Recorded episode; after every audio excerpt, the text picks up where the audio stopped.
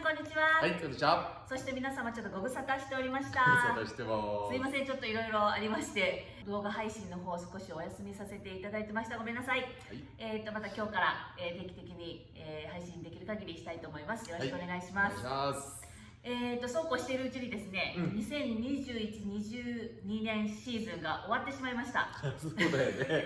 ごめんなさいね、最後のねね、PGS あの大切した時にね。はい、あの8月はあのレックス現地からのレポーターということで、はい。えー、と2試合ほど行ってましたけれども、えー、とではレックスから見てですね、うんあの21、22年シーズン PGA ツアーで、うん。えー振り返ったとした時に、うんえー印象に残ったこととか、えー気になった話題とかっていうのは何が出てきますか？まあリブツアーがねちょっとやっぱりリブツアーにかき回されたっていうことで、はい。あのザあの最終戦にしてもすっごいエキサイティングな試合になって、えーとまあ、トップ30人が集う試合なんですけどあの優勝争いだけを見たらまあ文句の言いようがないような素晴らしい試合展開になったんだけど、はい。あのートーナメント全体に見たらやっぱりフィールドが薄いんだよね。薄いって30人なんだけど、あのー本当の意味での1年間強かった30人かって言ったらまたハテナマークだし、まあ、でしたねうん。結果的に。でいつもの馴染みの顔がいないし、はいっていうところでまあそれに尽きるんじゃないかな。あの冷静に見たらなんだけどそれって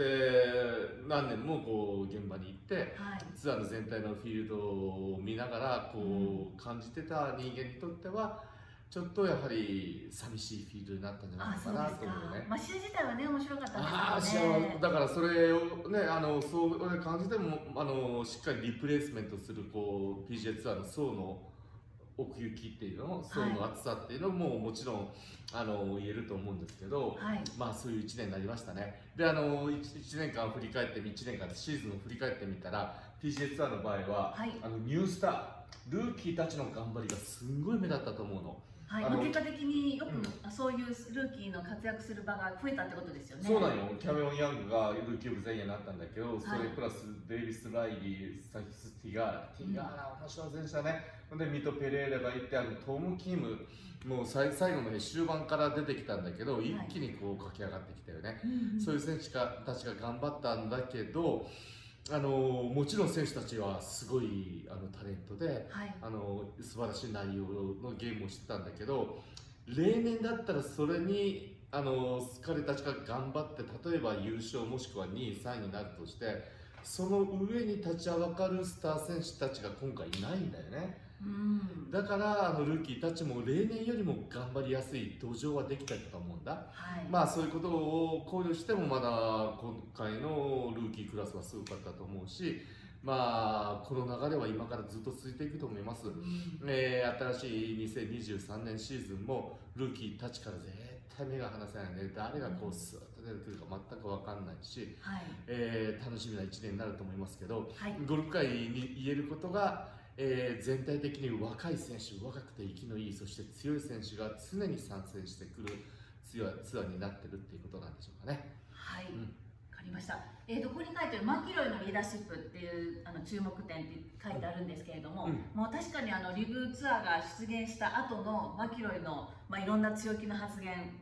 リブリブゴルフに対する強気な発言とか、でゴルフのパフォーマンスもなんか今まで以上にこう頑張ってる感がすごい伝わってきてたんですけれども、うんレックスから見てどうでしたか？確かにあったと思いますね。はい。えーだから彼自身の力プラス彼がこういろんな意味で PGA ツアーの方からもそうだしファンからもそうだしいろんな意味でのこう後押しっていうのかなそれを自分の力に変えてパフォーマンスに変換して、あのー実力通りもしくは実力よりプラスアルファのパフォーマンスができたかもしれないっていうことでしょうかね。まあ、あの大人気のマキロイですのでゴルフファンはマキロイの頑張りはすごく面白くあの見てたと思うんですけれどもね。そうなんですよ。もうで、マキロイが頑張れる。そしてさっきも言ってんだけど、マキロイが頑張りやすい条件も揃ってんのね。マキロイと戦ってる相手が、阻む選手がすごい少なくなってるから、まずもちろん彼が頑張れる条件も揃ってる。そんな中でも頑張ってるっていうのがね、やっぱすごいですよね。うんはい。で次にレックス海外の依存と書いてますけれどもこれはどういうことですか？うんやはりこうねタイガー今シーズンまあいろんねか体体の問題で大してあのパフォーマンスできなかったんだけどうんやはりリブツアーが出現した後タイガーの動向っていうのは常にあの PGA ツアーを代表する声としてこう上がってきてあのジャスティン・トーマスなんてもうタイガーが後押ししないツアーは絶対成功しないなんて言ってるんだけど普通そういったタイガーに依存していくっていう状況になってんだよね。はい。うーんでもこれはもう俺の私的な意見だけどどっかで売り合いつけてほしい。どっかで売り合いつけて本当の意味のベストの選手たちの戦う場所っていうのをあの年間にまあ10試合ぐらい見たいよねうんまあ、今のところ PGA ツアーのあのモナハン会長もねこの間いろいろは新しい案をあの発表してましたけれども、うん。今の時点ではリブと PGA ツアーはやっぱり対なんていうかな敵対っていうかうん。の関係で進んでいくような感じですよね。共存っていう道はなさそうですよね。うーんだからねどうしても、まあ、もちろん立場的にはそうしなければいけないのかと思うんだけどどっかでなんか折り合いがねつければそしてあのタイガーとマキロイがうん。新しいこう構想っていうの？あの月曜日にあのシミュレーションゴルフとかをい利用してまたスタジアムを利用してあの実際問題コースを歩かなくてもゴルフができるっていう試みをしようっていう話になった。りね。はい。それもあのサポートする人がひょっとして垣根がなくなって PGA ツアーとリブの垣根がなくなってあのそういう交流する場ができたらひょっとしてそこからなんとなく共存の道がつながっていくかもしれないんだけどそういう方向に行ったらななったと思いますね。そしてあの政治力で PGA ツアーはリブツアーの選手たちをメジャーにも出ささない世界ランキングポイントも与えないっていう方向に行ってんだけどまあわかんない。心情的には理解もできるけど感情論ですうん感情的になってるのかなって気ゴルはするフ全体で見たらやっぱ強い選手が本当の意味で世界の最高峰のレベルの選手が集ってその中で世界一決めるのがまあ今言われてるメジャートーナメントでもあるし、はい。そういう機会がもっと増えたらねもう見てる方としてはそっちの方が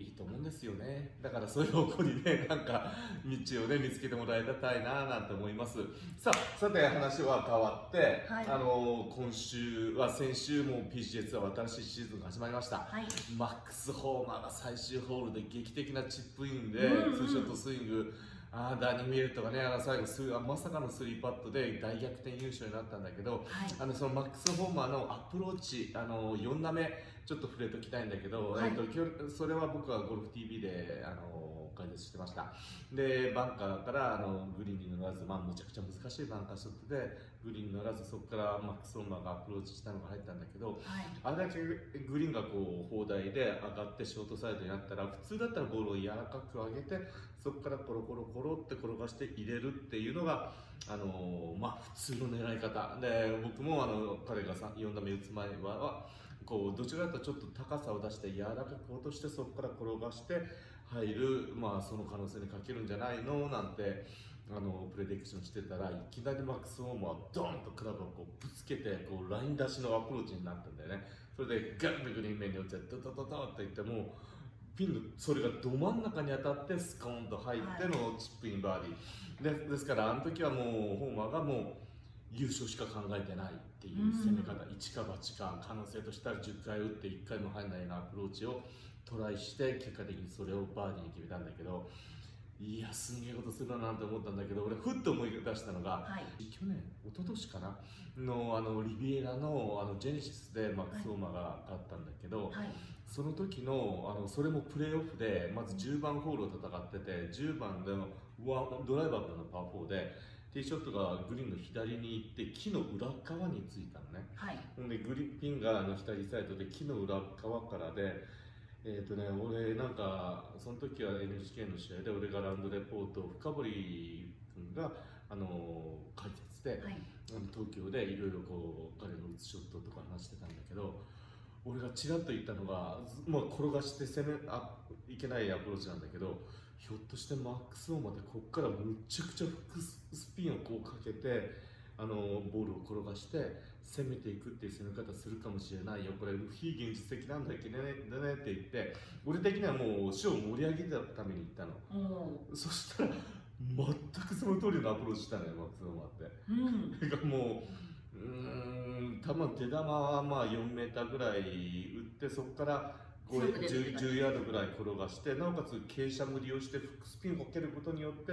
あのーそこからぐるぐるぐるぐるっとピンに絡めていくアップダウンにアプローチするんじゃないのって言ったら、まさしくそのショットしたのよ。うん。だからリスクテイカーなんだよね、そういう勝負が決まるところでの。で、まあ、結果的にそのホールはバーディーパット外してまた次のエキストラホールに進んでいったんだけどそういうアプローチをしたなっていうのを思い出しながら。だからそれ逆にそれ成功したところであのビタッて寄る可能性はそんなにあるわけじゃないんだけどうん。シチュエーションシチュエーションでなんつうかな確率は少なくてもあのリスクを課す。はい。そういう攻め方を勝負がかかった時にするのがマックス・ホーマーだなってその時思って。ほんで今回のまだこの攻め方もまさしくその攻め方。そういう性格なんでしょうかね。他の場面でもそういうことすしてるのかもしそれがれませんよ面白いのねが72ホール戦ってレギュレーション戦ってる時は、はい。まあ、今回は72ホール目そうだったんだけど、うん。71ホール目までは確率をすんごい重視して戦う選手なんよあえてそういうシチュエーションがあってもそこまでリスクを犯さないっていう攻め方をしてて、うん。最後の最後勝負どころっていうところでブンってやるんだよね。だからそういうところが、あのーまあ、ちょっと伝えきれなかったんですけど、うん。放送で。そういう選手だなっていうことを皆様にもこうあのお知らせしたいしはい。えそういうやつだなというのをこう理解した上で今度、まあ、何回メモから優勝争いに絡むと思うからその時の彼の攻め方っていうのもねちょっと注目してみてください、いやーなかなか面白い選手ですよね。はい、うん。ありがとうございます。はいはい。であのー今週、はい。プレジデンツカップダダダダン始まるよね。はい、そうですよね。あの、まあ、リブゴルフが出てきたので、メンバーがどうなるかっていう話題がね、結構前からありましたけれども。そうなんでここでボードに書いてあるんですけどリブのリブトゥアの出現でまずチーム USA とインターナショナルチームではい。いなくなった選手アメリカチームはダスティン・ジョンソンフィルケプカディシャンボーリードここいなくなった選手ですね。いなくなった選手はい。ねほんでインターナショナルチームがキャム・スミス世界ランク2位だよねでアンサーアブラハム・アンサーニーマンオーティスまたあの。このこの3人っていうのは前回の、えーっとオーストラリアでの試合の時にメルボルンかの試合の時に、もう大接戦してこの3人の活躍でインターナショナルチームは大接戦して結果的に負けたんだけど将来の今からの何大会も核になってもらうべき選手たちがいなくなったんだよね。まあそれで、あのね、その中でもこうやり取りしやりくりしながら選手も12対12の選手を、まあ、インターナショナルチームのイメルマンがあー、まあ、もちろんね選ばなきゃいけないから選んでで一応、まあ、戦うっていう布陣ができたんですけど、はい、聞いたことのない選手もね、いたんいるんですよ、いっぱいいね。るよ。はい、ちょっと南アフリカのアフリカのうんベザイデンホートってもう全デく知らザイないんですけンフォトど。って、あのーヨーロピアンツアーで、あのまず活躍して PGA ツアーに乗ってきたんだけど、うーん実はねあの、えー彼だったと思うなあれちっちゃい時に、はいからあのちょっとどもる癖があるの。はいはい。で喋る喋る時になかなか自分の言いたい言葉を素直に言えないの。そういうちょっと引っ込み思案の性格なんだけど、うん基本的にショートゲームがむちゃくちゃうまい。でアプローチパットがうまい選手そして、はいあのここ23年はボールストライキングもすごく良くなってはい。まあね今回こう選ばれたんだけど、はい。あーこの人はいい選手よあ、そうなんですすね。ごい選手だからまあ彼の活躍に期待したんだけど、はいインターナショナルチームの布陣を見た時にはい。パッティングがうまい選手ってふっと見たら実はこのベザイレンホースと彼だけなのよあ、そうなんですか？そうなのよ肩うまいんですね、彼パは。ターうまいだから彼がひょっとして大活躍したらあの勢いに乗ってインターナショナルチームのポイントゲッターになる可能性はあるうーんであのここにも書いてたんだけどあの第3回大会これもメルボルンの時に丸山選手が大活躍して、はい、そうですインターナショナルチームが。唯一のか勝ちを飾ってるんだけどはい。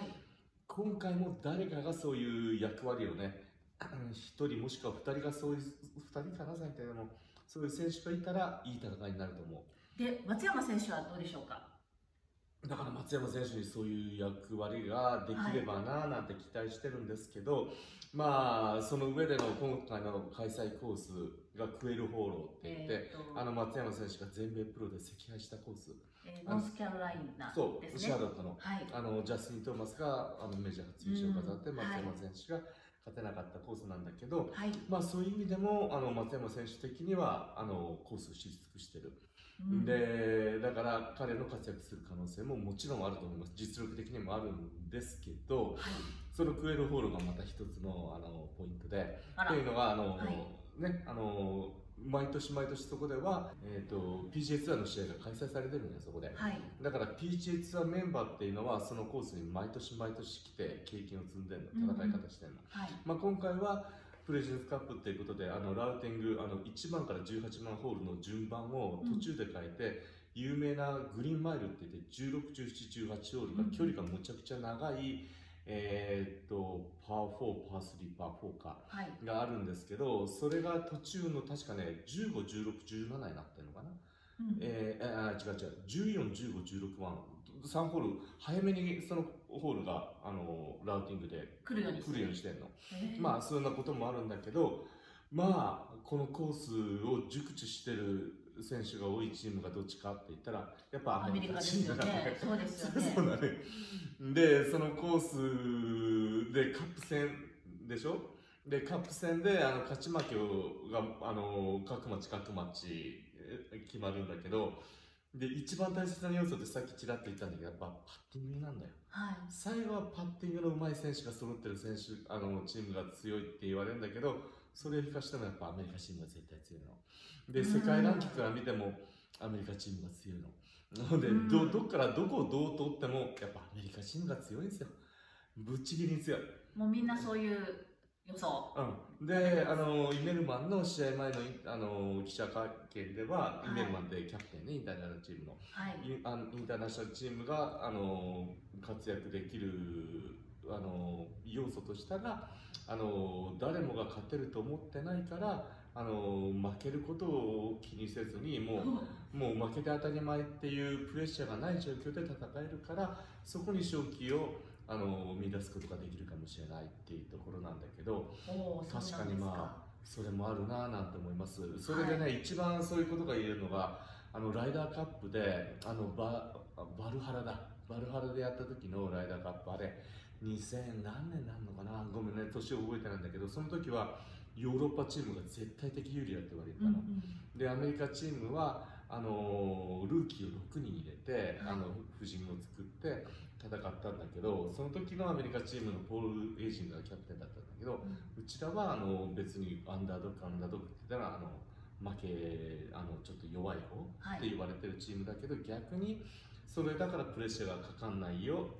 っていうところでなおかつ6人の新人を入れてるから今までの負けた経験がないからそれが逆にいい方向に採用するかもしれないなんて言って結果的にアメリカチームがあの圧勝だったのその試合。ヨーロッパチームを破ったのだから、はいはい。だからそういうこともありえないわけじゃないんだけど、